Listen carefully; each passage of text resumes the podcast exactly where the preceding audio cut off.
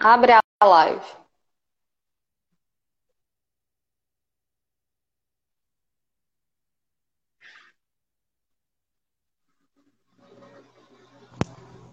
Peraí, Lohane, que eu já vou te chamar.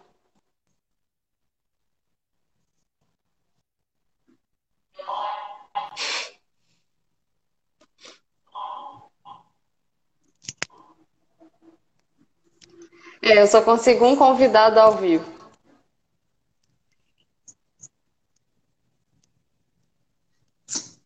Será? O que eu pensei é se. Só que aí vai dar eco, né? Deixasse um telefone filmando a transmissão. Oh, mas isso vai dar um trabalho do capeta, né? Não. Peraí, que eu acho que eu tive uma ideia. Sai da live, Camila. Sai, gente, mas já volto. Como é que eu saio? Assim. Aí eu vou convidar a Lohane. E vou manter uma distância segura da Camila.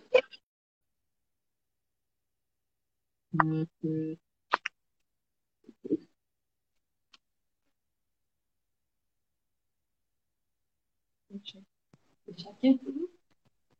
Lohane, me aceita.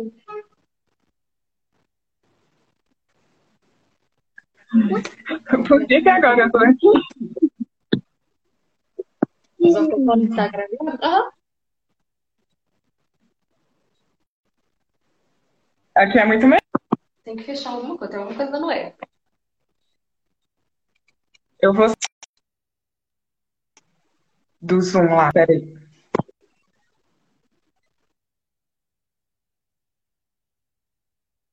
Não, eu tava contando de Talvez já tenha dado. Ok. Eu acho. Aí. Consegue posicionar o telefone que apareça daqui? Não, né?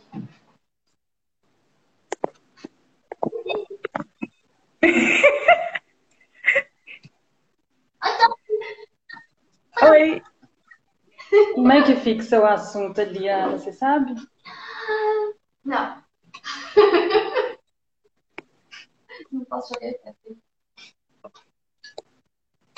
Oi, gente, deixa eu só tentar fixar um assunto aqui.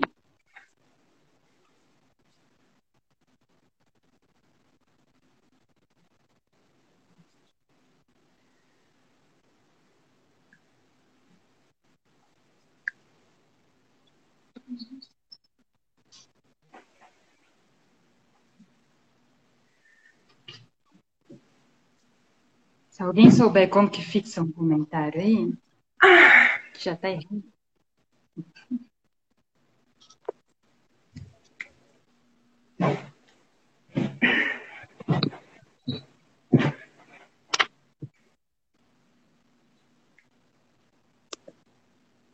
Ah, eu vou mandar convite pra ajuda aqui então, né? É, aí a Lola vai ter que sair. Tá, a gente vê como vai fazer. Em que parte nós paramos, lindinhas? Você tinha perguntado pra gente é, como a gente pensa que seria se tivesse sido um homem é, escrevendo o livro ao invés de uma mulher. Sim. Aí a gente já conversou um pouquinho, gente, disso lá, mas estava no YouTube ainda. Se vocês quiserem, a gente retoma alguns assuntos aqui. É, tá rolando um debate sobre o livro A Casa dos Budas Ditosos. Quem já leu, quem não leu, ele serviu só de norte para a gente continuar alguns papos, né? Sobre sexualidade, liberdade sexual feminina, sobre espiritualidade, que daqui a pouco a gente vai chamar uma convidada para poder conversar sobre. É, e a gente já falou um pouquinho sobre o ponto de vista de cada uma, sobre os paralelos que a gente conseguiu fazer na nossa própria vida, nas nossas rodas de conversa. Então, quem for entrando aí e quiser participar, só deixar seu ponto de vista aí também, tá? É, mesmo sabendo, né, que hoje em dia a gente tem um pouquinho mais de liberdade sexual e aqui, pelo menos na peleria, a gente consegue manter umas conversas mais abertas, tiveram diversos trechos que eu, pelo menos, fiquei super constrangida ainda, sabe? Voltando lá da gente falar assim, nossa, se alguém para aqui agora e vê o que, que eu tô lendo, tipo assim, eu vou ficar quadrada de saber disso, que a pessoa tá vendo o que, que eu tô lendo aqui. Mas o que eu queria saber, voltar aqui quando eu falei da questão de liberdade, é por que, que a gente acha que a liberdade sexual tem muito a ver com a quantidade de experiências com a diversidade de experiências, porque eu acredito que nem todas as pessoas elas se encaixam nessa necessidade, né? Às vezes a gente julga muito o, não só a vida sexual, a vida toda de uma pessoa, mas a vida sexual principalmente. Eu acho que isso, inclusive, deve acontecer mais no meio masculino, essa cobrança sexual. E o que eu, um ponto que eu queria chegar na verdade é: os homens eles têm mais liberdade sexual que as mulheres? E será que isso é saudável do ponto de vista dessa cobrança também para eles? de às vezes ter que sempre comparecer ou que sempre está fazendo alguma coisa e será que isso não gera alguns comportamentos compulsivos que a gente vê de muito errado na sociedade hoje em dia, por exemplo? O que vocês acham disso? Inclusive relacionado à cultura do estupro, porque eu acho que tem paralelos muito, muito, muito fortes aí entre essa desconversa entre a sexualidade de cada um e esse paralelo com a sexualidade feminina e masculina e essa cultura que a gente tem, né, do estupro, por exemplo. O que, vocês acham que vocês têm de ponto de vista aí? Olha, nesse, nesse ponto eu concordo até com, com o que é, alguns trechos do livro que onde falam que o homem ele acabou sendo prisioneiro do próprio machismo. Na verdade, não é que o homem foi, ficou sendo prisioneiro do próprio machismo, né? Ele ficou prisioneiro nesse papel que foi ditado para ele seguir. Então eu penso assim, de maneira particular, lógico. Toda vez que é esperado o comportamento de alguma pessoa de acordo com características físicas dela, isso é problemático, porque a gente é muito infinito, nós mudamos demais ao longo da vida. É, eu percebo que essas mudanças, elas estão para as mulheres muito mais do que para os homens. Não sei se por motivos sociológicos ou biológicos, pode até ser os dois, né? Porque eu creio que o universo masculino, ele também, ele tem várias facetas, só que para eles não é permitido, né, explorar isso. Então, eu acho que toda vez que é, esperam determinado comportamento de determinada pessoa, por exemplo, nesse caso, pelo gênero, é problemático, porque a pessoa não é só aquilo, nunca. E aí, o que acontece? Na jornada da vida, né, nessa ocidental que a gente vive, a gente vai tendendo a querer se encaixar nesses padrões.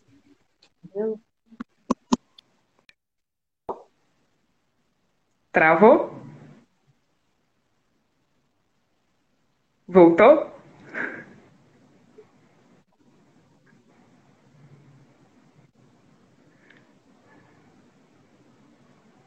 Hum? De quê? Agora deu?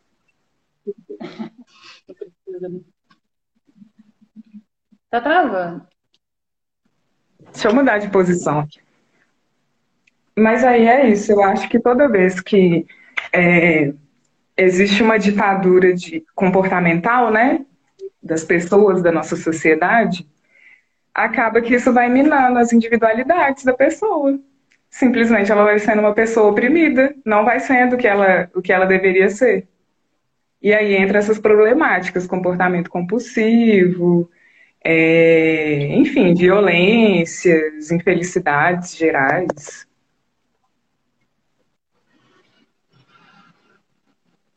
Uhum. Gente, então, problemas da vida moderna, tá? A transmissão pode travar. Avisem pra gente quando ela estiver travando, que a gente não percebe, tá? Avisem se estão ouvindo direitinho, mandem perguntas, conversem com a gente, tá? Avisem-se o que vocês estão achando, o que vocês querem saber. Se vocês viram, se vocês leram o livro, se vocês viram a peça com a Fernanda Torres, tá? Tem comentários. É, eu concordo muito com a Lola. É, eu acho que essa coisa de, de estar focado em um tipo físico, alguma característica específica para julgar uma situação é problemática. E fico, eu fiquei muito presa nessa coisa do que esperam de uma pessoa e do que, que esperam de outra, sabe? É, tipo, do caso do noivo termina com a noiva porque ela abriu a calça dele. Ele fala que ele espera se comportar em uma prostituta. Ele usa essa palavra, inclusive. Ele não espera da mulher dele. Se ele quiser algo do tipo, ele vai procurar fora de casa. É o famoso mulher para transar e mulher para casar? Cara, qual que é o sentido disso? É a sua... Primeiro você admitir que foi atrás da mulher. Sabe? Não faz sentido. É um comportamento que não faz nenhum querido. sentido. É, teve. Bom, tem o caso dela com o tio dela, que me deixou assim. E o irmão, gente? Porque é onde entra nesses Sabe? pontos. Será que é só assunto tabu porque colocaram pra gente que é tabu? Em que momento esses assuntos começaram a ser tabu? Será que já foi normal algum dia em alguma sociedade? Porque pra mim é inconcebível atualmente. Não, Essa bom. relação parental é assim, sabe? Olha, e nem a Lúcia. Mas ainda é menos comum agora, mas já foi bem mais comum. E, gente, antes que alguém pergunte, a Camila estamos usando distância segura, tá? É, eu acho relações familiares desse tipo muito problemáticas. Tem a questão É, da é- zoofilia também, gente. Hã? Tem a questão da zoofilia também, que para mim foi difícil de, de ler. Ela fala, né, que alguns impulsos ela se obrigou a não, não seguir por eles, tipo da necrofilia também. Que ela fala, foram pequenos, pequenos arroubos que me obriguei a, a, a, a desistir. Tipo, apesar de tudo, ela tem um- uma consciência do que, que é certo e é né? Mínima do que, que é certo e do que é errado. Mas aí é certo e errado para quem e dentro de que contexto, sabe? É por isso que eu acho que a sexualidade ela é uma coisa muito obscura no sentido de que são questões muito individuais, mas tem pautas muito pertinentes dentro da sociedade, sabe?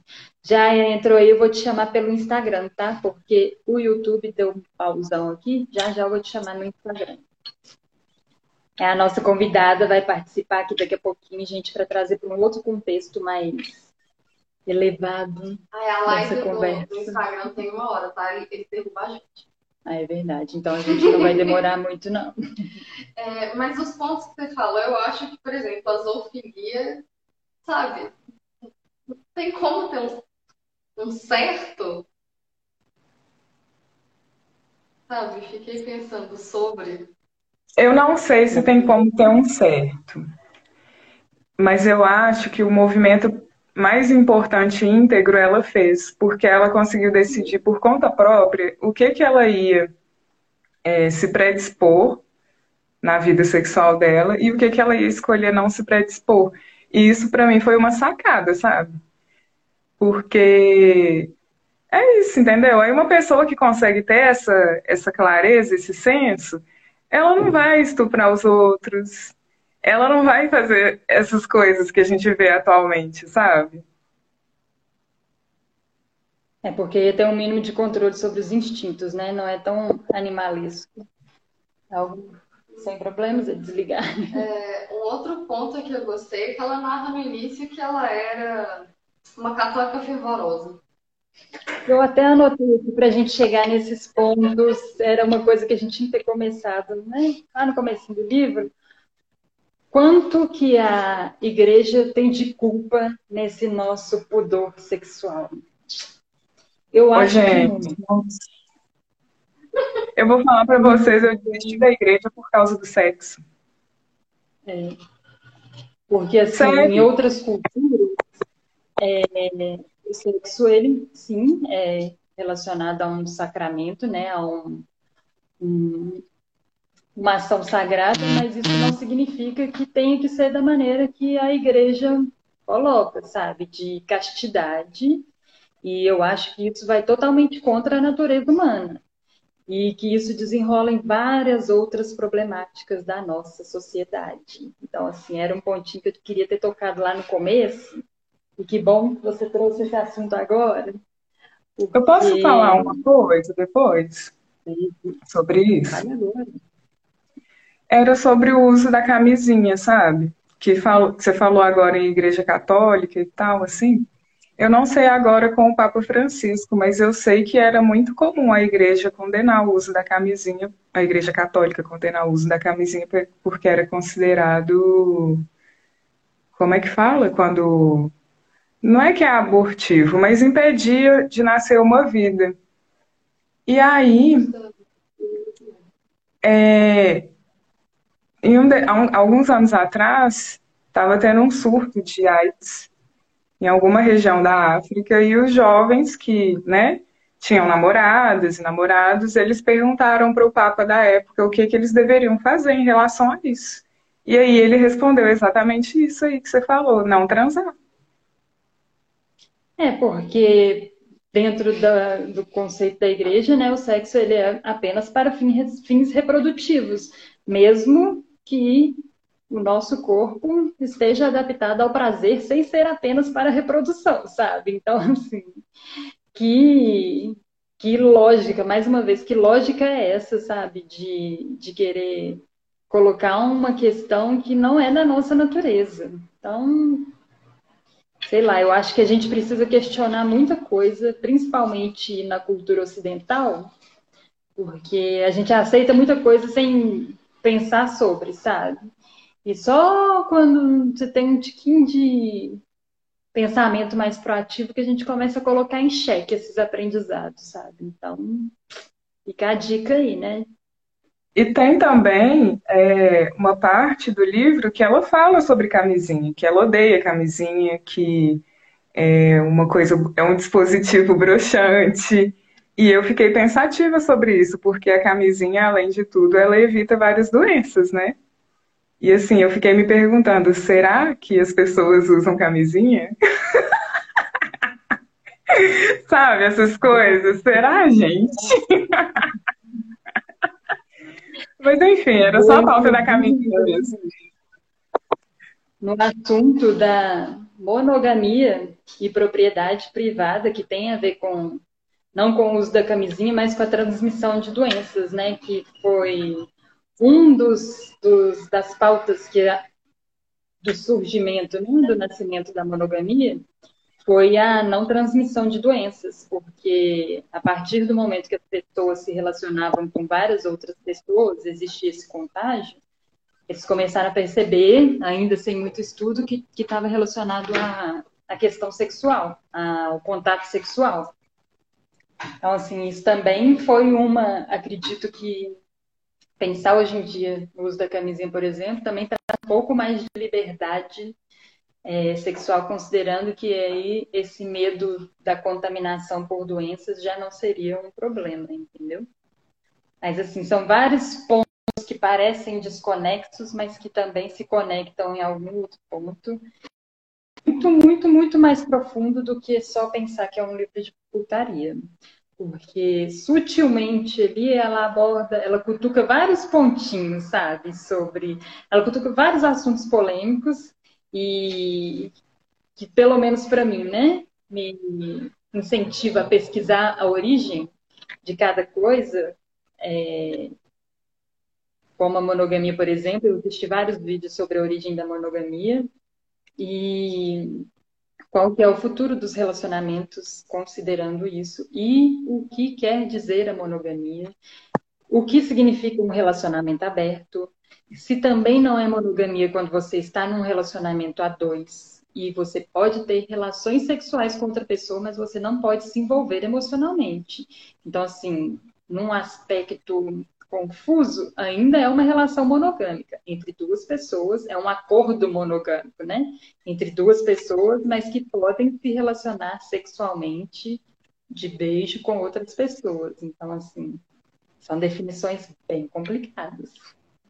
Mas eu acho que essas coisas, esses combinados, na minha curta experiência com relacionamentos, eu acho que isso depende das pessoas que estão dentro do relacionamento. Elas que vão combinar entre elas, entendeu? O que que pode, o que que não pode. Teoricamente, na nossa sociedade, já é pré-acordado que quando você. É um acordo velado, não verbal. Que quando você se envolve com uma pessoa, você já está num relacionamento monogâmico. Em maioria em minoria, pessoas que já estão mais aptas a essa conversa, aí sim conversam entre si sobre, entendeu? Mas na nossa sociedade atual, se você se envolve com uma pessoa, a, monogamia já é, tipo assim, esperado que seja o processo. A não ser quando a ah. conversa parte no micro. No macro é, Lola, não tem jeito. Se você colocar uma votação mas, aí agora... Você mas, mas eu tô falando do meu caso. Do meu caso sim. particular, por exemplo. Eu fico pensando, assim Vamos supor, às vezes eu entro num relacionamento, aí eu fico esperando a, a coisa virar mais séria, né? Pra pagar os contatinhos, por exemplo. aí eu fico assim, gente, mas não tem um momento de você virar e falar assim, olha, fulano, a partir de hoje eu abandonei. Oi? Um amigo meu que entrou Ah, tá. Aí eu fico pensando, gente, não tem um momento sabe, um momento assim, combinado, sei lá, um momento que você vira e fala, ai, agora nós estamos sérios, eu vou apagar a minha lista de contatinhos. Eu não sei, a coisa vai acontecendo muito sutil. Como eu sou uma pessoa direta, eu falo, porque eu não aguento. Eu preciso dessas definições quando eu estou num relacionamento. Eu preciso saber o que, que vai ser, o que, que não vai ser. Hoje eu entendo que esses combinados eles podem mudar, né, ao longo do tempo. Mas o que eu vejo mesmo é igualzinho você falou, as coisas vão indo, tudo tendendo para monogamia mesmo, mesmo sem ninguém falar nada, já é o esperado. É porque na nossa sociedade é assim, na nossa aqui que eu falo, nosso Brasil mesmo, sociedade ocidental. Não é, não significa que seja no mundo inteiro. E eu acho que já está mudando também, sabe? É um assunto que está muito mais em, em órbita agora. Então, assim, as pessoas estão falando sobre, questionando mais sobre, aceitando ou não a monogamia, entendeu? Mas assim, não aceitando mais como uma coisa imposta, uma coisa escolhida. É... Sim, eu vejo essa tendência também.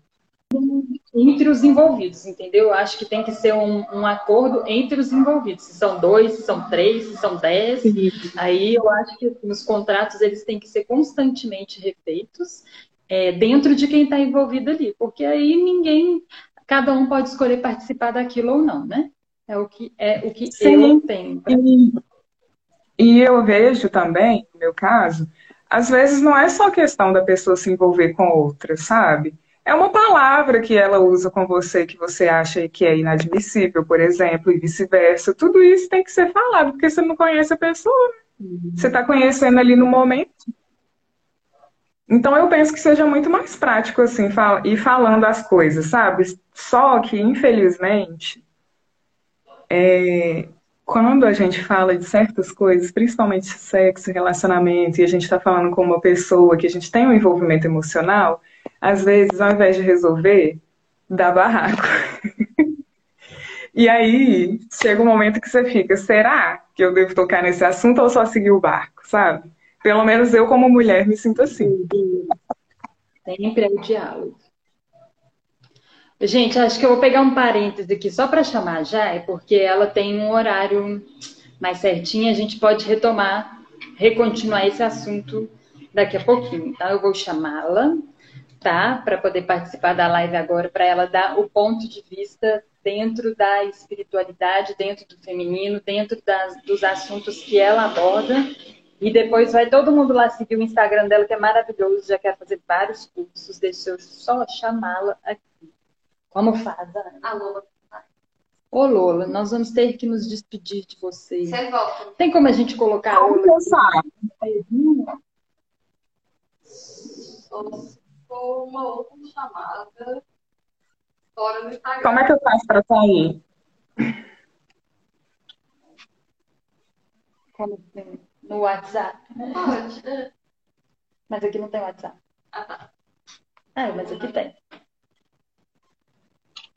Só um minuto. Te removi, Lorraine, mas continua no bate-papo aí, tá? E agora, como é que a gente chama? Aqui?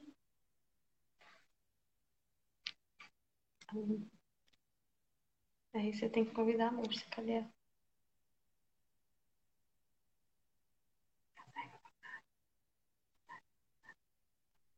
Fala, fala, fala, tem que ser. Peraí, calma. Caralho, isso. Difícil, gente. Eu não sou muito adepta da tecnologia. Lorraine, fica por aí dando a sua contribuição. Ei, Jaya, que prazerão, que lindo que você topou participar dessa live. Estou muito feliz. Eu que agradeço pelo convite. Boa noite. Maravilhoso. Que indicou. Oi, desculpa, fala de novo. Foi uma prima que te indicou, eu pedi indicação lá, ela colocou, eu entrei no seu Instagram, eu falei que musa maravilhosa, já queremos esse bate-papo. Ah, querida, que bom. Muito lindo. Prazer. Ô, gente, eu já tinha dado uma, uma explicação rápida para ela mais cedo sobre o que, que seriam as pautas do livro, o que, que era o livro que a gente tinha lido e como que a gente ia fazer um paralelo com outros assuntos. E a Jaya já falou que tem coisa muito profunda para tratar ali, que eu acredito que ela mesma, no, no, canal dela, depois vai conseguir aprofundar nos assuntos. Hoje a gente vai deixar, talvez, puxar uns gatilhos ali, né? E quem sabe futuramente a gente não faz mais parcerias para ter uma explicação mais profunda sobre os, as pautas que a gente vai chegar aqui. Primeiro, Jaya, apresenta-se, apresente, apresente seu trabalho, por favor. Ok. Bom, eu normalmente me apresento como uma amante da vida. Acho que essa é a minha primeira qualidade, assim. Uma amante da vida, da busca pelo autoconhecimento, né? E a minha jornada sempre foi muito dessa integração entre é, autoconhecimento ou espiritualidade e sexualidade, né? Então eu fui trilhando aí uma jornada de estudos do Tantra, tanto aquilo que é conhecido aqui no Ocidente como Tantra, que é mais a terapia tântrica voltada para a sexualidade, como Tantra mais tradicional, é, voltado para contemplação, meditações. E uh, me formei como terapeuta tântrica e como educadora sexual somática. Então, meu trabalho ele é muito pautado nesse viés da sexologia somática, que é voltado para um aprendizado da sexualidade não tanto a partir dos conceitos da mente, mas muito mais a partir da exploração do corpo, da consciência do corpo, né? Então, esse é um, o foco da sexologia somática, é muito o foco do meu trabalho, é trazer essa consciência do o corpo, né? Como eu falei, o mundo muito espiritualidade, sexualidade, então eu vejo o corpo como esse território do sagrado. Né? O corpo como esse mapa de revelação, é, do sagrado. Eu acho que é aí que a gente pode puxar um pouquinho, né? É, esses temas, essas pautas que vocês vão me trazer. A Camila, ela mandou uma mensagem, eu falei, nossa, cada uma dessas pautas aí dá muitas horas de bate-papo, né? Porque são questões profundas. E, Explica para a galera o que, que eu te mandei, que já falou ali. Uma delas é essa troca energética que acontece durante o sexo, se, que nem eu te falei, né? Eu já entrei nesse assunto com outras pessoas e algumas é, sentiram que podia ser mais uma forma de podar a nossa sexualidade quando a gente compreende a importância dessa troca energética. Para mim, já tem um tempo que deixou de fazer sentido o sexo pelo sexo, sabe? E eu ainda nem estava em estudos profundos dessa relação com o meu corpo, é, espiritualidade, mas eu já. Na verdade, eu acho que eu já percebia desde muito tempo, mas eu me encaixava no comum, entendeu? Assim, ah, mas se tá todo mundo fazendo assim, será que é errada sou eu? Já, hum. eu sempre me senti muito deslocada em diversos cenários, sabe? Ah. E eu, agora que eu tô conseguindo compreender é, uma chamada aqui, conseguindo compreender por que, que eu me sentia tão deslocada e é nessa busca do autoconhecimento mesmo. Fala um pouquinho para a gente do ponto de vista da espiritualidade e desse conhecimento que você tem em relação ao nosso corpo, que você acabou de explicar. Sim. Falar dentro do, que, do tempo que der, né? Porque, como você disse, é um assunto muito mais fundo do que isso. Tá. De, de como lidar com o é, Então, vamos lá. Primeiramente, esse entendimento, né? Tem uma troca energética com uma outra pessoa quando a gente faz sexo? Né? A gente tem que entender o que, que é energia, qual que é o conceito que a gente tem de energia, porque às vezes essa coisa fica meio vaga, né? O que, que é essa tal de energia? O que, que as pessoas falam quando elas estão dizendo energia sexual, troca de energia? O que, que, que é isso, né? Porque pode ficar um pouco uma coisa meio mística, uma coisa um pouco abstrata, e aí o que, que é que está trocando de fato, assim, né? Bom, pegando aqui assim física quântica, né, para a gente não ir para conceitos mais místicos, energia é matéria em movimento. Então, de fato, tudo que se a gente está movimentando a matéria, a gente está gerando energia, né? Então, para mim é meio inegável que sim, na relação sexual é claro que tem troca de energia, né? Se a espiritualidade pode pegar disso, ou se a gente pode. Se a, eu acho que a espiritualidade também fica uma coisa meio vaga. Eu acho que é muito como nós interpretamos como nós vivenciamos a espiritualidade, né? Então, se a gente pode pegar essa percepção de que tudo é energia e que há, claro, no sexo uma troca intensa de energia, a gente, a gente pode pegar isso, tornar isso um conceito abstrato para reprimir ainda mais as nossas, os nossos dilemas sexuais, as nossas frustrações, os nossos dilemas e causar ainda mais repressão? Eu acho que podemos, é possível sim, né? É... Por um outro lado, é, é isso assim, porque mas eu acho que o contrário também pode, né? A gente é. pode usar para potencializar. Exatamente. Aí vem a questão da consciência, né? Porque quem disse também que muita troca de energia é algo ruim? É algo ruim para quem, quando? Né? Assim. Uh, o, que, o que, que significa isso? Aí a gente toca em algo que é muito pessoal, que é a identidade sexual de cada um. Né? É, a nossa identidade sexual ela é tão única como a nossa impressão digital. Então, cada um vive a sexualidade de uma forma muito única.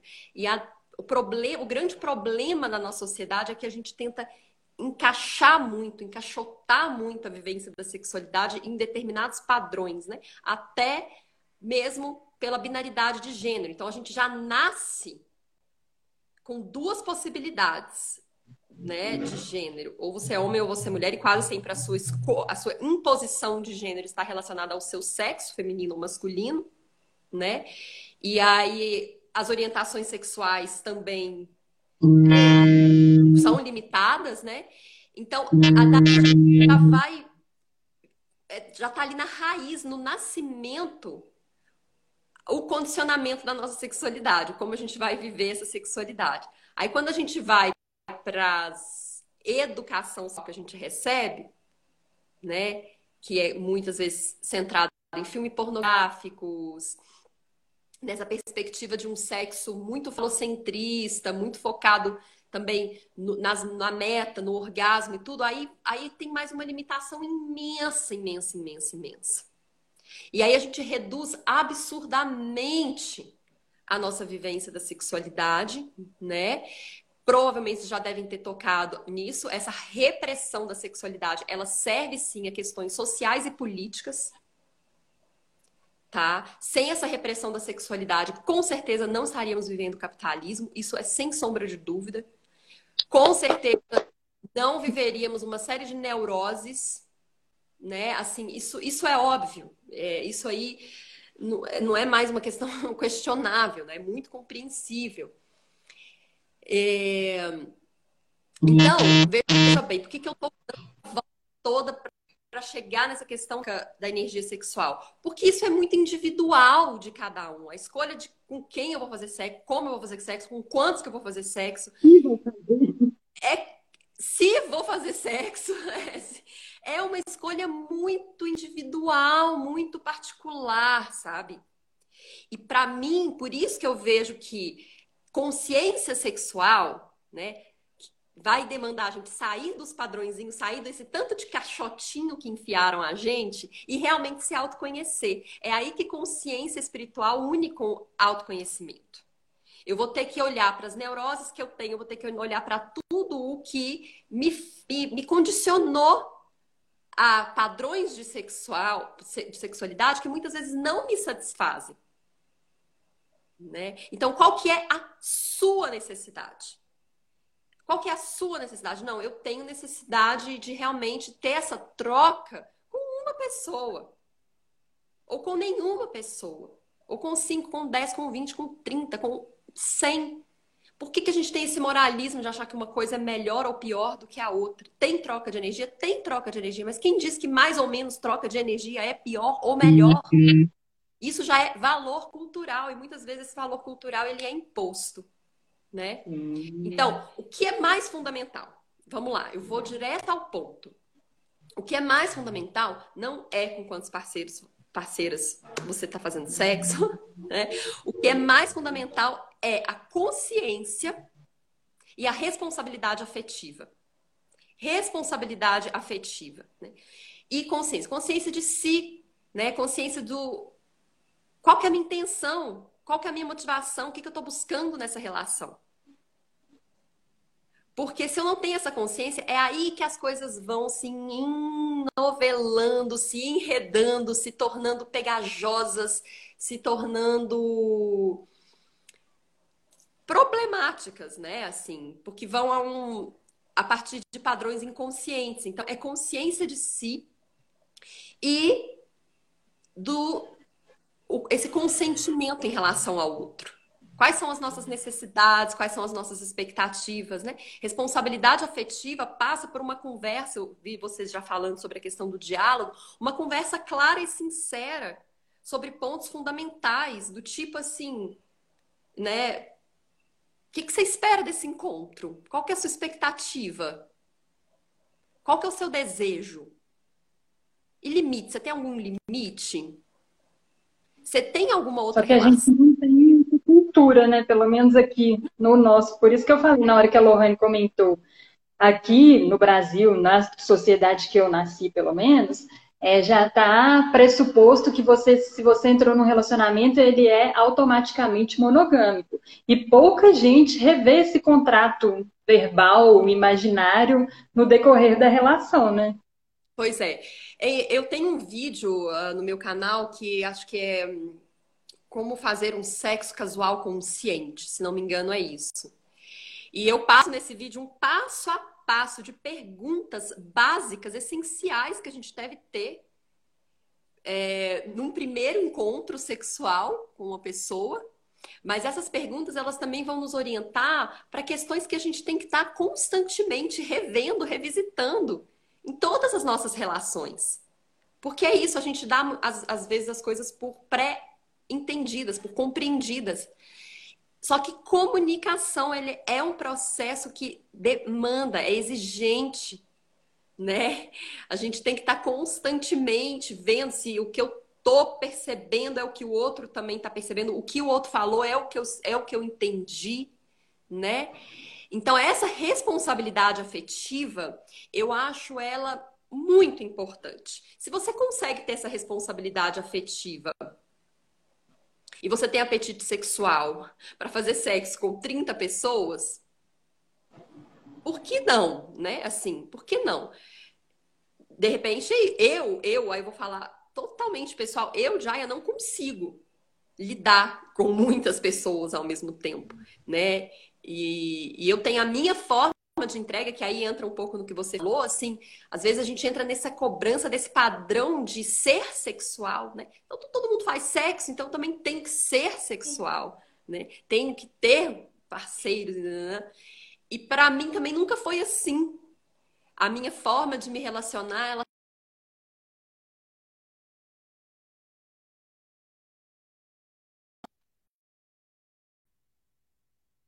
deu uma travadinha, mas parece que vou... vocês estão me escutando? Travou. Tá travando um pouco. Deu uma travada, né? E tá, tá... Estão me escutando agora? Tá. tá. Mas basicamente é isso, assim. Então, resumindo, tem troca energética? Tem troca energética. Isso pode ser usado como um discurso para criar ainda mais repressão sexual? Pode. Por outro lado, também é muito importante que a gente tenha consciência de quanto que eu estou realmente disponível para essas trocas e o quanto que eu consigo ser responsável por essas trocas, né? Eu acho que essa é uma pergunta chave, assim. É, seus cursos foram feitos no Brasil? Eu pergunto porque eu queria saber se você tem vivência, é, experiência, né, de conhecimento sobre como que o sexo e a sexualidade ele é encarado em uma cultura bem diferente da nossa.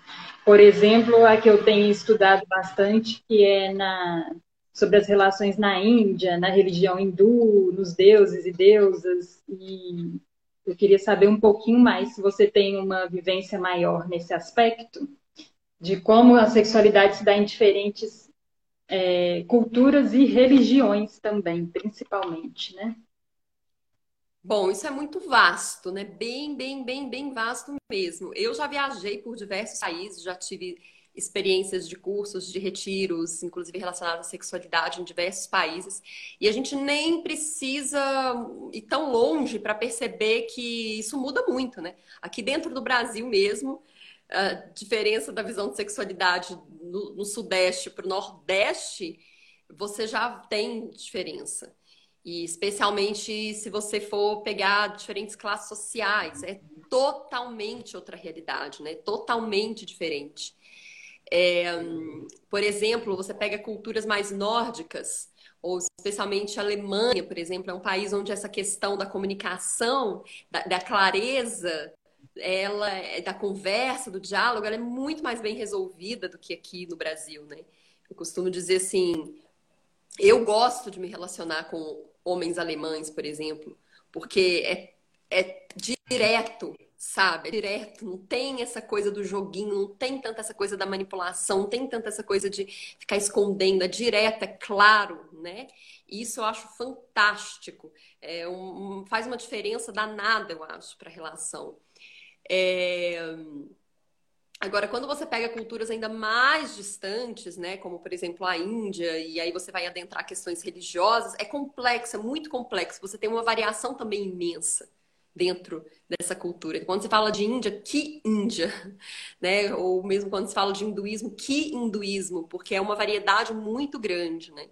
Então, é, eu nem, nem me ouso muito elaborar essa, essa questão que é, é, é, realmente muito diverso, né? Muito variado. Se a gente pensa que a forma como a gente vive a sexualidade é como a nossa impressão digital é única de cada pessoa, a gente tem literalmente 7 bilhões de formas de viver a sexualidade, né? Cada um com a sua forma, assim. E é claro que a nossa cultura é óbvio, aí que está o ponto, que a nossa cultura, a nossa religião, ela vai moldar muito da forma como a gente vive a sexualidade? Sim, vai. Mas se a gente volta para a nossa expressão que é mais autêntica, aí a gente sai um pouco desses moldes. A gente, sabe, consegue sair desses moldes que são sociais, que são culturais e realmente viver aquela expressão que faz sentido pra gente. Não a partir uhum. de uma uhum. imposição, né? Mas isso nasce da gente também desenvolver um pensamento crítico, né? Parar de aceitar tudo que é imposto, não só em relação à sexualidade. Eu falei, acho que o, o livro ele dá várias cutucadinhas sutis ali no que fala sobre religiosidade também, é, sobre sociedade. Então, assim, são vários, vários níveis que a gente precisa ter esse pensamento crítico, mas como mulher, na nossa sociedade, agora menos, eu acho que isso já foi mais difícil de ser feito, sabe? Porque a gente teve a nossa liberdade sexual tolhida durante muito tempo e por uma questão de segurança física mesmo ficava fica ainda, né? Às vezes complicado da gente se jogar tanto no mundo como na mesma facilidade que um homem. É, esse, Infelizmente. Esse isso, com, com certeza, a questão de gênero é fundamental. E tem um ponto aí que eu costumo dizer que essa liberdade sexual ela ainda é muito limitada, ela ainda é muito condicionada, principalmente porque a gente conhece muito pouco das possibilidades da sexualidade, de como explorar os diversos níveis da sexualidade. Né? Aí aqui a gente entraria num outro tema, acho que tem mais a ver com outra pauta que você tinha trago, assim, não sei se eu já posso ir adentrando. Gente, pode. Né? Que você tinha levantado mais a pauta assim do que, que do que, que acontece durante o ato sexual do ponto de vista físico, do ponto de vista energético, né? Aí é muito importante a gente entender é, que existem vários níveis da sexualidade. Vários níveis. Normalmente, a gente conhece só o nível biológico, que a função é a reprodução, o nível fisiológico, que a função é o prazer. E mesmo dentro desse nível fisiológico, a gente é muito condicionado, muito limitado, porque aí, especialmente na sexualidade feminina, a, até hoje não, não se chegou a um total consenso, né? Tem uma série de contradições sobre fisiologia feminina, uma série de contradições. Não se chegou a consensos do tipo. Apesar de que hoje em dia jamais, mas assim, ainda tem pessoas que questionam tem ponto G ou não tem ponto G? É ligado ao clitóris ou não é ligado ao clitóris? Para que, que serve a glândula de Skinny? Para que, que serve a ejaculação feminina? Entendeu? Umas coisas assim. A gente foi terminado de descobrir, a ciência foi terminada de descobrir a, toda a estrutura do clitóris em 1990, gente. Nós estamos falando de ontem. A gente tinha decifrado todo o genoma humano, todo o genoma humano, e não sabia ainda a estrutura do clitóris. Entendeu? Então, assim, a gente ainda tá na, na infância para descobrir o prazer feminino. Aí a gente está só no segundo nível da sexualidade. Vai acompanhando comigo para vocês verem o tamanho da castração. Tamanho da castração. Porque a gente só conhece o nível reprodutor e o nível fisiológico, que é o nível, a função é o prazer, e conhece mais ou menos. Só que a sexualidade ainda tem muitos outros níveis. Muitos outros níveis. A sexualidade tem uma, um nível que a gente pode dizer que é um nível mais cultural ou social. E a função desse nível é você se sentir aceito. A gente busca na sexualidade se sentir aceito socialmente, como a gente é, do corpo, com o corpo que a gente tem. A gente pode até se sentir gordo, se sentir magro, se sentir feio, se sentir desajustado, mas no sexo a gente encontra essa aceitação. Aceitação de como a gente é. A gente está sendo amado ali como a gente é. E muitas vezes a gente não tem consciência, mas é isso que a gente está buscando no sexo. Né? Muitas vezes a gente busca no sexo essa aceitação. Aí tem um outro nível que é o nível emocional. É o, o sexo como uma forma de buscar preenchimento, satisfação emocional né? Que passa muito por esse, literalmente, esse preenchimento, essa coisa de ser preenchido, ser penetrado pelo outro, receber o outro dentro de mim, ou entrar dentro do outro, né? Que são as aspirações emocionais mais profundas e íntimas do feminino e do masculino, não enquanto gênero, tá? Eu posso ser gênero, é, ser, ser mulher ou estar no corpo feminino e ter esse profundo desejo de penetrar o outro, penetrar a subjetividade, entrar no mundo do outro. É, é nesse nível de satisfação emocional. Não estou falando de sexo físico. O sexo físico aí ele é uma representação de algo mais profundo, que é adentrar esse mundo subjetivo do outro, as emoções do outro. Aí a gente vai para um outro nível de sexualidade. A gente vai só se utilizando. E tem outro nível ainda que é o nível energético, que os taoístas trabalham muito bem, os taoístas são mestres nisso, que é como a gente pode utilizar a nossa energia sexual para circular ela e gerar mais saúde, gerar mais vitalidade, gerar mais criatividade, inclusive canalizar essa energia para processos de cura, para processos de transformação pessoal. né? Porque eu é até a... fiz essa quando você estava falando aqui, que eu ia te pedir para falar um pouquinho mais sobre isso, do, dessa energia sexual não ser usada somente para o sexo. Sim, pois é. é. E ainda tem um outro nível da sexualidade que eu acho que na nossa cultura, se a gente experimenta esse outro nível, é totalmente intuitivo, porque a gente não aprende absolutamente nada sobre isso. Se você quer saber sobre o que é o nível espiritual, se você quer saber sobre o nível espiritual da sexualidade, você vai ter que pesquisar, você vai ter que ir muito atrás. E pode ser que você ache muito mal informação, né? Que tem a ver com o sexo como essa experiência de fusão, literal fusão, onde você perde o senso de separação. Você não se sente mais um indivíduo separado do outro, do mundo. Essa separação entre espírito e matéria para deixa de existir. Esse é o nível mais profundo da sexualidade. E para a gente chegar aí, apesar de que algumas pessoas podem experimentar isso totalmente espontaneamente, intuitivamente, sem nunca ter feito prática, sem nunca ter buscado muito por isso, isso pode acontecer ser algo inato da experiência sexual da pessoa, mas para a maioria de nós, para a gente chegar aí, ó, tem estudo, tem prática, tem pesquisa, né? E aonde que a gente aprende isso? Onde que, qual escola que a gente ensina? Qual escola que a gente aprende? Com certeza não é no Xvideos. Hã? Com certeza não é no Xvideos. né? Qual escola que a gente aprende? Uh, certo que é pornografia. Como conduzir a minha energia sexual, né? E, e, e essa consciência do que, que eu estou buscando no sexo. Porque também, cada um desses níveis, o sexo ele é diferente. E, e o que, que é importante para mim? Eu estou buscando só prazer fisiológico mesmo? Ou eu estou querendo um sexo para preenchimento, para conexão emocional? Ou eu estou querendo né, o que, que eu quero. Às vezes a gente nem tem noção do que a gente quer. Então, essa é o tamanho da castração. Quando a gente fala de liberdade sexual, eu falo, hum, tô totalmente desconfiada dessa liberdade sexual que a gente tem. Assim, eu desconfio total, porque na verdade eu acho que foi só mais uma lorota para que a gente não vá para o que é real. Para que a gente não busque o que é real. A gente fica lá nessa de que ah, agora somos sexualmente liberados, tá tudo muito bom, eu posso transar, fazer sexo tanto que eu quero. E daí? Você está obtendo uma real satisfação nisso? Exato. E assim, é, é, incrível o tanto que é questionado. Tipo assim, passei um tempo considerável sem transar na minha vida. E isso incomodava muito mais as pessoas à minha volta do que a mim, entendeu?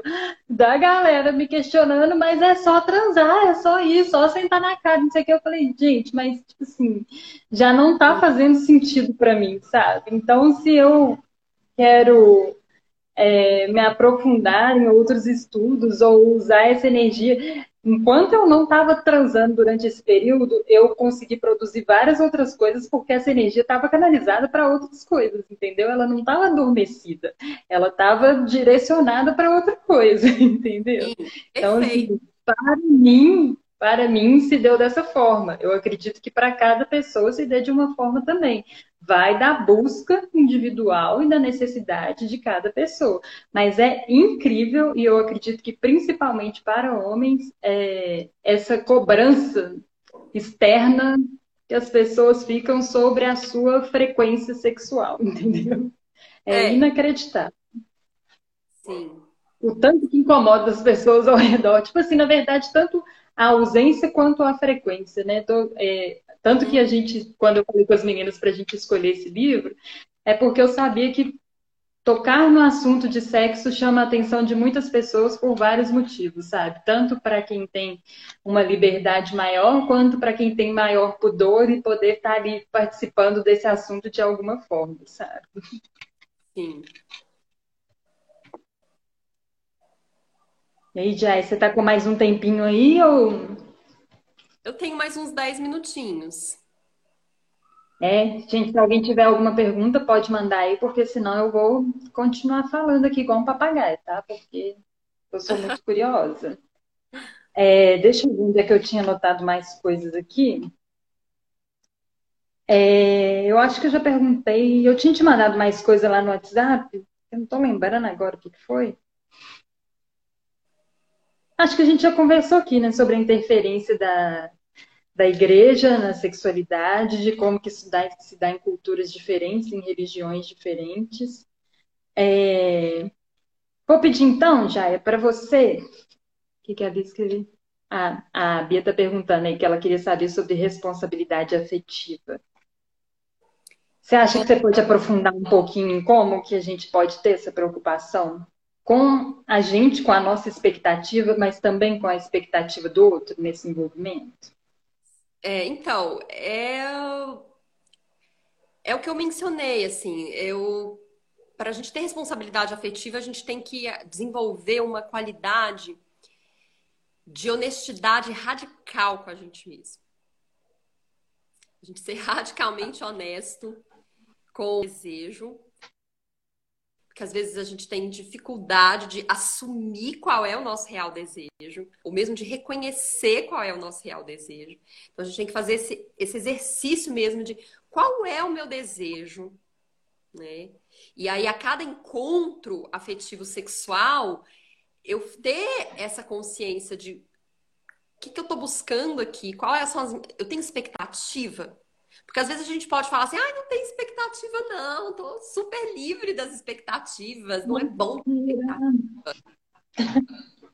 Só que lá no fundo, no fundo, no fundo, tá cheio de expectativa, né? Então melhor a gente assumir, melhor a gente ser sincero, porque aí sendo sincero que não tem expectativa sim, mas para mim não está fazendo sentido alimentar essas expectativas, talvez daí surja a clareza que eu preciso, talvez colocar uns limites, uns limites para eu me sentir segura. Que os limites são esses? Sei lá, pode ser tanto algo do tipo, eu só vou transar com você de camisinha, entendeu? Como algo do tipo assim, ó, é, eu prefiro a gente ficar uns dias sem se falar depois, sei lá, sabe? Aí você vai ver o que é necessário para você né? É, responsabilidade afetiva para mim é isso, essa primeiro essa sinceridade com você mesmo e uma conversa clara, franca com a outra pessoa, inclusive sobre segurança sexual, que é uma coisa que a gente quase nunca fala. Essa cultura diplomática brasileira, né, de achar que, ai, ah, não, principalmente no sexo, se eu for falar demais, vai estragar o clima. Eu, particularmente, vou muito mais segura e muito mais liberta para o sexo depois de estar tá com tudo isso esclarecido do que não. Então, assim, se o cara não banca bater um papo real, tô fora. Entendeu? Prefiro fazer sexo comigo mesmo que me satisfaço plenamente, né? Se o cara não tiver esse mínimo de coragem de conversar, bater um papo, não dá. Não dá. E aí, essa questão mesmo de segurança sexual, que a gente não fala, né? Tipo, você faz teste de DST? Com qual frequência você faz teste? Qual foi o último teste que você fez? Né? Depois disso, você teve relação sexual desprotegida com alguém? Para mim, isso é básico. Entendeu? Tipo assim, isso é básico, isso é essencial, isso passa por responsabilidade afetiva. E a gente fala isso, cara, eu já conheci cara ó, muito que se banca aí, o desenvolvido, evoluído, mas não banca uma conversa dessa. Porque fica, ai não, se eu for trazer um papo desse, sei lá, o que, que vai acontecer, a pessoa vai achar que eu tô cobrando. Eu falo, não, eu, eu, eu acho que a pessoa vai achar mas que você tem habilidade. Né? Quem quiser saber mais, assiste esse vídeo que eu tenho lá no meu Instagram, acho que está no YouTube também, chama. Eu vou é... procurar o link e vou colocar depois pra gente. Como ter um sexo casual consciente. Aí eu explico esse passo por passo. É assim, é um protocolo. Eu falo, é protocolo. sabe? Com as perguntas essenciais, assim, que eu acredito que não dão para faltar, sabe? Num encontro sexual, primeiro, assim. E esse exercício vai inspirando, vai levando a gente a ter essa sinceridade para muitas outras coisas, inclusive para outras áreas da vida. Não só para o sexo, mas para todas as relações. Eu acho que o sexo ele sempre pega mais porque ele junta a, in, a intensidade do sentimento, sabe? Ele junta uma pauta com a intensidade de um sentimento e é sempre mais, mais forte para a gente poder lidar, né? Talvez para mim, no meu ponto de vista. Tá é. se identificando aí, Lula. Deixa eu ver o que ela tá mandando. A Bia que tinha perguntado. Eu também, Lohane, estou começando a identificar a minha responsabilidade afetiva, principalmente comigo, através de autoconhecimento, porque eu sei quais são os meus limites, sabe? De lidar, de do que que eu aguento, do que que eu aceito. Então eu acho que o principal para mim tem sido autoconhecimento.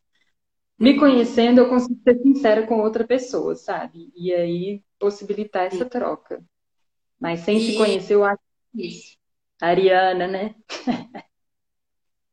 Perfeito. Olha, é, essa questão de limites, né, é algo que a gente pode poderia também aprofundar muito, muito. Eu acho que é uma grande, uma das grandes dificuldades, principalmente de nós mulheres, né? O nosso corpo, ele sempre foi, historicamente, o corpo feminino, ele, durante todo o processo do patriarcado, ele é do outro. Ou é para reprodução, ou é para o prazer do outro, ou é para cuidar do filho, ou é para cuidar da casa, né? Então, a gente não realmente aprende, a gente não aprendeu muito sobre quais são os meus limites, quais são os meus limites físicos, emocionais, né? E eu, a minha baliza, a minha referência é a consciência do corpo, é o que eu sinto no meu corpo, porque o meu corpo ele dá sinal de tudo. O nosso corpo dá sinal de tudo. O nosso corpo dá sinal de tudo. A nossa vulva, então, e a nossa vagina dá sinal de tudo. Então, hoje mesmo eu postei nos meus stories, porque eu costumo receber muito relato. Me, me apareceu uma pergunta hoje no meu direct.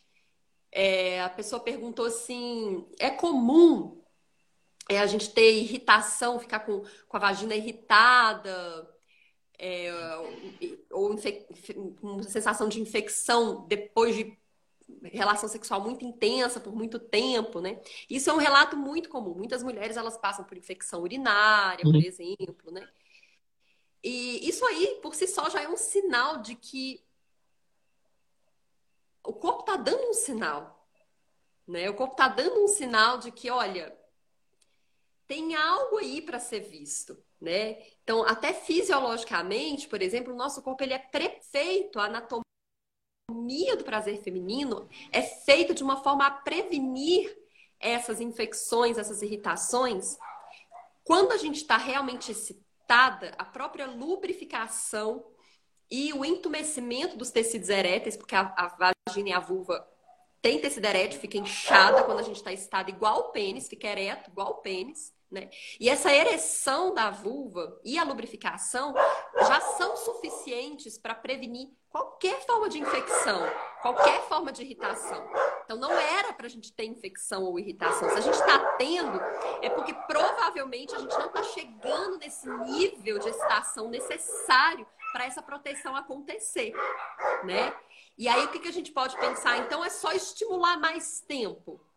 Não necessariamente a gente precisa reconhecer o que, que eu preciso para me sentir segura para receber uma penetração.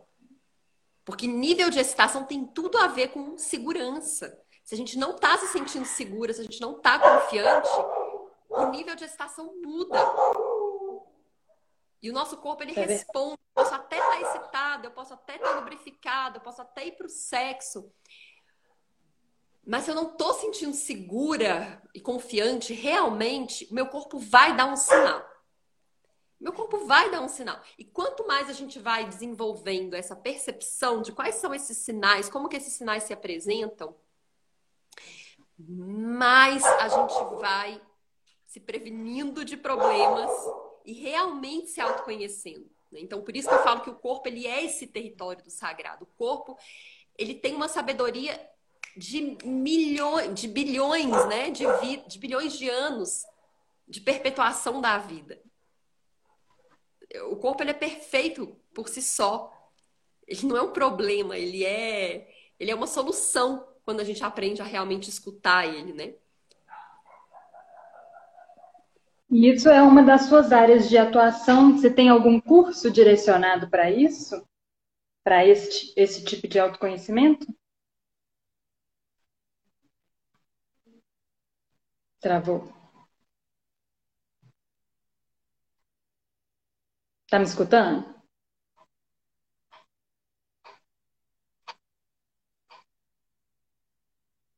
Tá escutando?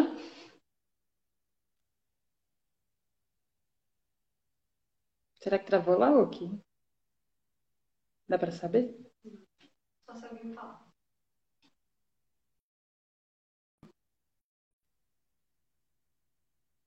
Escrever? Meu-. Você tá escutando já? Não?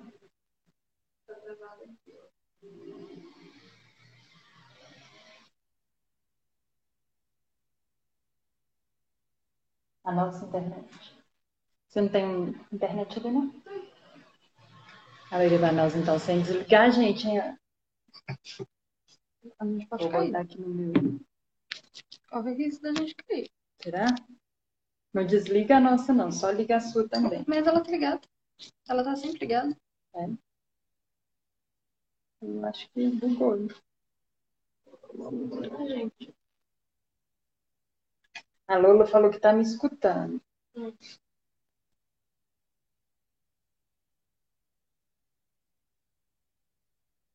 Chay, tenta falar alguma coisa aí pra gente ver se tá te escutando.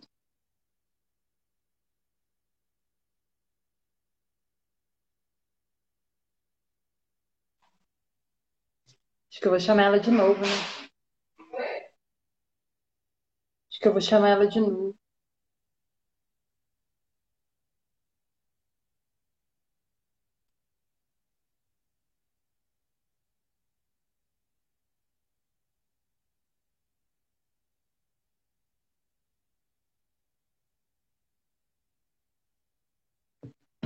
Só um minutinho que eu vou te chamar de novo. Sai. Aqui, né?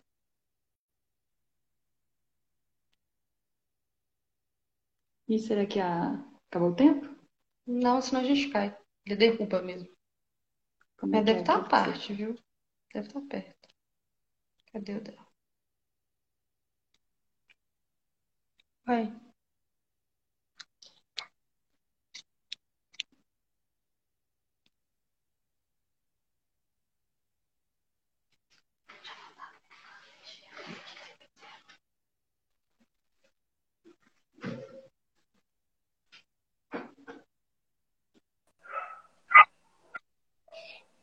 Pronto, eu tinha parado de te escutar.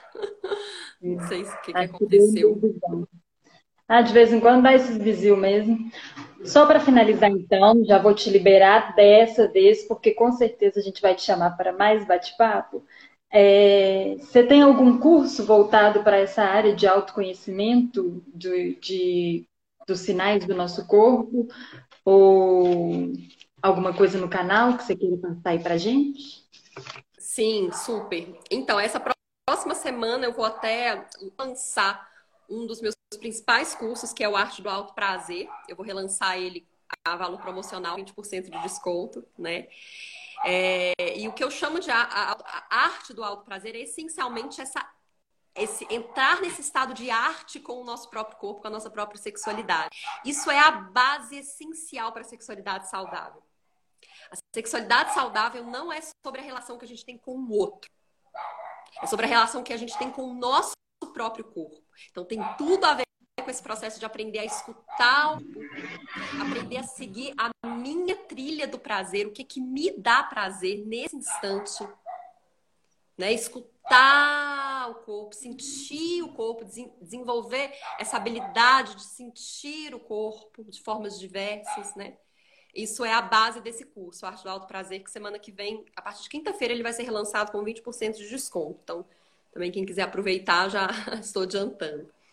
Né? E tem a mentoria de sexualidade consciente para mulheres, que aí esse acontece só em datas específicas, acabou de começar uma mentoria agora. Eu não sei quando a gente vai abrir outra, porque daí é um processo com é, acompanhado, né? Então, é, tem datas específicas, né? E em breve, acredito que dentro de uns dois meses, eu vou lançar também um treinamento de sexualidade consciente para pessoas que querem mergulhar mais profundamente ou mesmo trabalhar com isso, ou pessoas que já trabalham com isso, né? É, em breve vai estar aí também. Finalizando aqui, a gente vai colocar os links nos stories para quem quiser pesquisar e para a gente também procurar. Então, depois, se eu não achar algum link, eu vou te pedir, tá? Te peço lá no WhatsApp. Olha, o nosso tempo provavelmente já está acabando. Eu queria te agradecer muito por ter topado participar. Chamei super em cima da hora, expliquei as coisas assim super rápido e foi maravilhoso conversar com você. Para mim esclareceu muita coisa. Eu já dei uma super forçada no seu Instagram, então eu já estava atenta a várias outras coisas e vou deixar o link para a galera também. Queria agradecer mesmo a sua participação e que em breve a gente possa ter mais troca, tá bem? Muito obrigada de verdade. Obrigada, boa noite para todos. Boa noite, já é até mais, viu?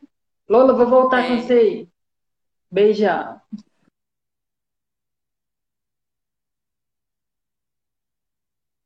Só para a gente finalizar. É. Lorene, volta aí só para a gente finalizar aqui, tá? Quantos? Oito.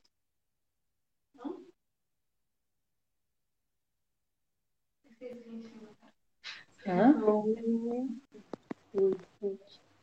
Só para a gente finalizar aqui, queridinha, é maravilhoso, gente, mas vocês querem retomar o assunto que a gente estava antes, que era sobre diálogo, né? No relacionamento? Ana, quer aparecer? No como funciona no seu relacionamento. Não como funciona, como você lida, né? Porque eu acho que, pelo menos no meu ponto de vista, é sempre. São contratos que devem ser sempre revistos. Sempre. Gente, como boa geminiana, adoro falar, né? Falo pra caralho. Então, sim, o relacionamento é muito pautado em diálogo, a gente conversa sobre tudo, a gente conversa o tempo inteiro. É, inclusive, a gente faz várias piadas, a gente várias piadas. A gente fala assim, olha, se alguém visse a gente fazendo sexo, a pessoa fala assim, velho, o que vocês estão fazendo? Para de conversar. E ainda rola uma piada muito, muito, muito, é É um negócio que deve ser muito particular, tem chegado num nível de entendimento muito alto, porque a gente é idiota. Xandão! Vai entrar várias pessoas que eu conheço. A gente é idiota, é isso. E é maravilhoso, e não só em relação a sexo, em relação a tudo. Nós somos muito abertos a diálogo. É, eu provavelmente sou muito mais de cutucar coisas, mais coisas me incomodam, me incomodam o Alexandre. É, eu tô tudo que tipo, de coisas muito. E, e, e, Vai sair do lugar para arrumar alguma coisa? Jamais. Ele é muito não, porque ela coisa não fez no tempo dele, mas eu não gosto do tempo dele, eu não gosto do tempo de ninguém, eu gosto do meu. Tá vendo, né? Com o que, que a gente tem que lidar aqui,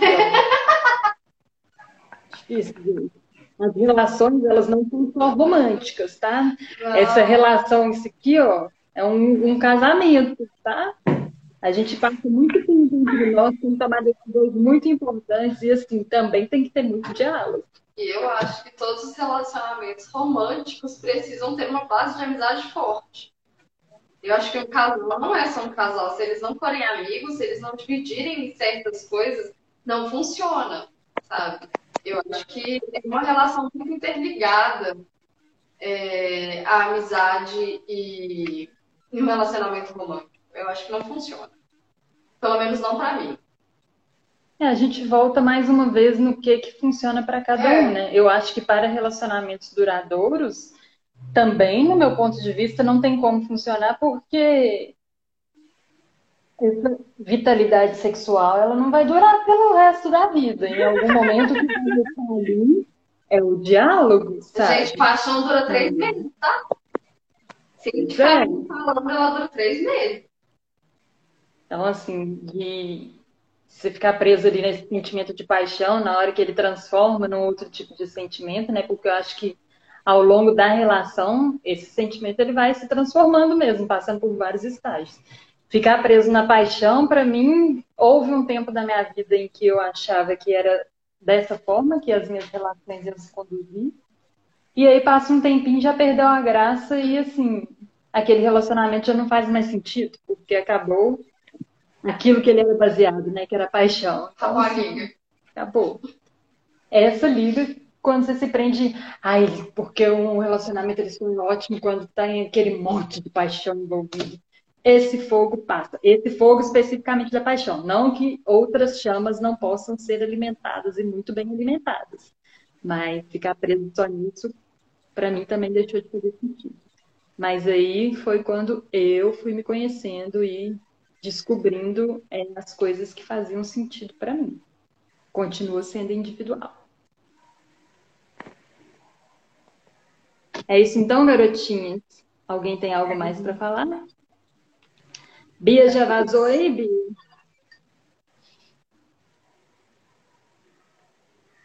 Bia. Não dá para saber se ela tá por aí, então. Galera, acho que é tá isso. Hã? A Bia tá aqui. Tá aí, bicando Bom, não sei, né? Ela pode ter saído. Saiu e deixou na live, né? no GTV, a gente Olha vai postar ele lá depois. Então, vocês podem mandar perguntas depois, assistir, reassistir. É, e aí a gente responde ou, ou indica para quem possa responder da melhor forma possível para vocês, tá bom? Então, quando tiver salvo, deixa o like, porque... compartilha, mostra para os biquinhos. Fazer palavrão aí, né? Ô, gente, eu tenho uma dica de, de filme e série que agora que eu lembrei que tem tudo a ver, né, com o livro. É, o filme se chama Ela Quer Tudo. É um filme dos anos 80 e ele é em preto e branco. A partir desse filme, é, um dos protagonistas do filme, ele virou é, produtor, né? Ele produziu uma série de mesmo nome, que se chama Ela Quer Tudo. Tem na Netflix, temporada 1 e 2. É, os dois são muito bacanas, mas se vocês assistirem os dois juntos, fica mais completo ainda. Fala sobre a vida de uma mulher negra, é, que ela vive a vida dela sexual da maneira que ela acha que ela deve viver. E acontece dela ter, ter três parceiros sexuais, né? Durante, durante essa série. E não é só sobre isso, sabe? É uma série muito bacana. Acho que vale a pena e tem a ver. Eu acho também. Bia, é, eu não entendi o que, que você falou que não dá para deixar se tornar algo muito cego. Eu acho assim, para mim também não dá para manter uma relação se não tiver admiração. O meu tesão na pessoa está muito pautado na admiração. E eu acho broxante quando eu começo a perder a admiração, sabe? É, para mim. E aí saindo da parte física, indo para a parte que me conecta a uma pessoa assim, mentalmente, né? É, essa admiração em vários níveis, ela tem que existir. E não sei, desenvolve um pouquinho mais por que você acha que ela não deve tornar algo cego. Cego no sentido de a gente passar um paninho para a pessoa, no, nas outras coisas, passa um paninho, tipo assim, admiro isso e passo o pano para aquilo que não é tão legal? Seria assim, dessa forma? A paixão cega, pelo amor de Deus, gente, ficar apaixonado é uma desgraça. Meu sério. Pega esse carregador, Liana. Eu nunca mais na minha vida quero ficar apaixonada, porque isso é doença. A gente fica com doença. Tava conversando isso hoje com a minha bruxona, com futurista maravilhosa, que ela também é ariana, aliás, acho que ela é sagitariana, com ascendente Ares, então é fogo com fogo ali. A gente estava conversando sobre isso, sobre como se dá. Esse, como que a gente já se levou aos relacionamentos, só colocar um carregador aqui, jovens.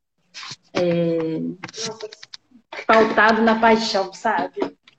É, nossa, eu tô eu quero esse relacionamento porque eu estou apaixonada e para mim não quero mais.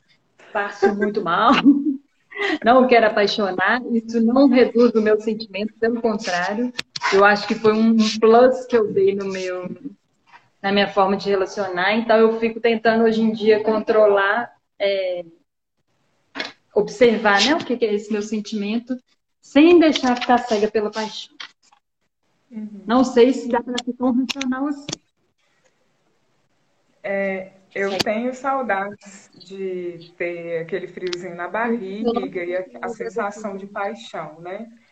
Mas eu sei também que para mim, do jeito que eu sou, não dá. Não dá porque passa, Lula. Você sabe que é aquele período de paixão ali, você fica no fogo e, nossa, amor da minha vida, e na hora que passa a paixão, você fala que nem me interessa. Isso que acontece. Sabe? Pelo menos era assim pra mim. Eu tenho tendências radicais, então, ou é tudo ou nada. E o que, que acontece quando eu me apaixono? Eu vou naquela intensidade da mesma maneira que começou, terminou. Só que aquilo gerou consequências. E aí eu tenho que me fuder para lidar com as consequências. Então, hoje em dia, eu não quero mais isso. Não quero. Exatamente. Eu, eu acho que tem uma pontinha de diversão ali na paixão, sabe? Que desperta outras coisas na gente. Mas é o que eu falei, que eu acho que essa paixão, ela não precisa, primeiro, ser só em relacionamento. Eu preciso de paixão e tesão constantemente na minha vida, em todas as áreas, sabe? Então, assim, eu produzo muito melhor, eu, eu desenvolvo coisas muito melhor quando eu tô nessa fase de apaixonar, entendeu? Então, eu acho que a paixão no sentido cru da palavra, ela pode servir como esse primeiro, primeiro passo. Mas a gente não pode ficar preso nisso. Vale para relacionamento também, sabe? Se, se te despertou alguma paixão, é porque tem alguma coisa do seu interesse ali para despertar paixão, sabe? Uhum. Não acho que dá. A gente não apaixona por qualquer pessoa que a gente envolve, tem interesse. A que a gente apaixona é porque alguma coisa ali chamou muita atenção às vezes a gente identifica o que é, às vezes não. Isso pode ser usado só como um, um, uma primeira força de, de ataque, assim, né? Seja em relacionamentos, sejam em projetos, seja em qualquer área da vida. Então, eu estava lendo um livro que chama Sem Tesão Não Há Solução e fala exatamente sobre isso. Desse tesão que a gente precisa ter nas coisas, sabe? E isso vale para todas as coisas. Eu falo, tipo, de observar alguma coisa na natureza, você está ali presente, usando essa força vital para poder é, ter esse momento de, de êxtase, sabe? Isso vale para todas as áreas da vida, para mim. Então, eu acho que quando a gente aprende a, a utilizar essa energia, ela fica muito favorável. Quando está em desequilíbrio também, ou a gente está achando que paixão tem só só a ver com relacionamento afetivo, amoroso, é, romântico, aí é a hora que a gente. Exatamente. Do meu ponto de vista. Né? Para mim também tem tudo a ver com isso que você falou, porque é, como a gente já tinha conversado algumas vezes, essa questão de momentos, de efemeridade e é tudo ou nada, para mim sempre foi uma questão na minha vida. Então, eu percebi que depois que eu comecei a colocar mais é, o pé no freio, no sentido de me fazer as perguntas, né? Ah, por que, que eu tô assim? Por que, que eu senti isso? Por que, que eu pensei aquilo? O que, que eu vou fazer com isso? Enfim, depois que eu comecei a me investigar, eu consegui desfrutar do que, que é, é viver relacionamentos. É, construídos mesmo, sabe? E duradouros. E não só relacionamentos afetivos. Por exemplo, a minha relação com o meu trabalho.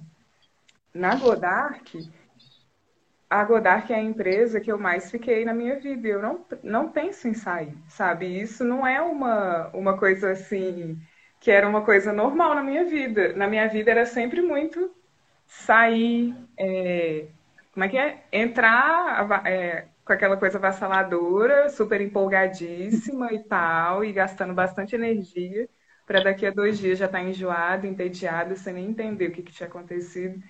Então, as minhas relações eram assim. Depois que eu comecei a. Aqui também a gente se mantém dinâmica o tempo inteiro. Né? É, mas é diferente, sabe? Porque antes, eu acho que no meu caso, era um caso de mais de desespero do que de dinâmica. Porque eu acho que dá para manter a dinâmica com parcimônia, no sentido de fazer um pouquinho cada dia, de não deixar de fazer as coisas, mas fazer naquela permanência ali, naquela insistência, sabe? Então hoje, para mim, o meu desafio é esse. Eu vejo que é esse. É por isso que eu não eu sei que não vai dar certo esses negócios, sabe? Ai, paixão e nananã e tal. Não é, não é que eu acho que seja uma coisa ruim, que as pessoas não devam se jogar, mas é que para mim realmente não é o caminho, sabe? Eu percebi que não é, é o caminho. também é o que eu penso. Eu quero ter consciência dessa energia, da potência dessa energia e canalizar. Mas não é uma coisa que eu quero ceder mais no sentido, principalmente nesse sentido de envolvimento romântico, porque nunca me levou a lugar nenhum, e não estou falando assim em questão de extensão de relacionamentos, tive bons relacionamentos, tive relacionamentos ruins, que independeram de, desse tempo de paixão ou não, sabe? É, mas eu acho que no sentido de, de quando eu fiquei presa nisso, na hora que passou foi muito frustrante, sabe? Perde o, perdeu o sentido. E é uma coisa que vai passar, não tem jeito. A paixão por si só, num relacionamento, ela vai passar. Esse sentimento de paixão, de paixão vai mudar para outro sentimento. Se a gente não tiver essa consciência, como eu já não tive, acaba não funcionando. Para mim, gente, para mim, para mim. É, e o que eu sinto, no meu caso, eu sinto que é uma energia demandada que eu fico assim, gente, por causa de quê? Eu conheço essa pessoa há uma semana. Aí quando eu vejo, eu já emagreci 5 quilos, tô sem comer. É desse jeito. gente, é sério, é era desse jeito que eu era. E depois, daí a uma semana, já era outra pessoa, passando pelas mesmas coisas no meu corpo. Imagina, era uma descarga muito grande, um desgaste muito grande, sabe? Não, não dá, não. Não dá. Pra mim, na vida adulta, não dá. Pra mim também não. Tem muita coisa para eu gastar minha energia, principalmente comigo mesmo, para eu ficar presa. Pois é, o mais importante, né? Não?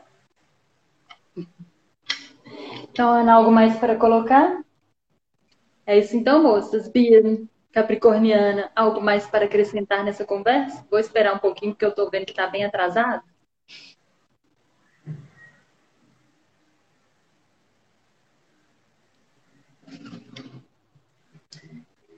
Gente, adorei mais uma vez. Da próxima vez vamos tentar é, organizar para vir para o Instagram, que eu acho que a galera interage mais. É, eu também achei o Instagram mais ainda como é que funciona, né? Então, pode nos julgar, porque a gente vai usar como aprendizado. É... Gente, não liga não. Liga não. Pode fazer crítica desde que seja construtiva, tá? Galera, muito obrigada quem participou. Não deu para avisar que a gente migrou de de plataforma, mas na próxima a gente organiza melhor.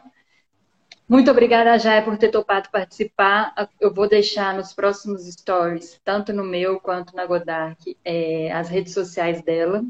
Vou procurar o vídeo que ela citou e já colocar o link.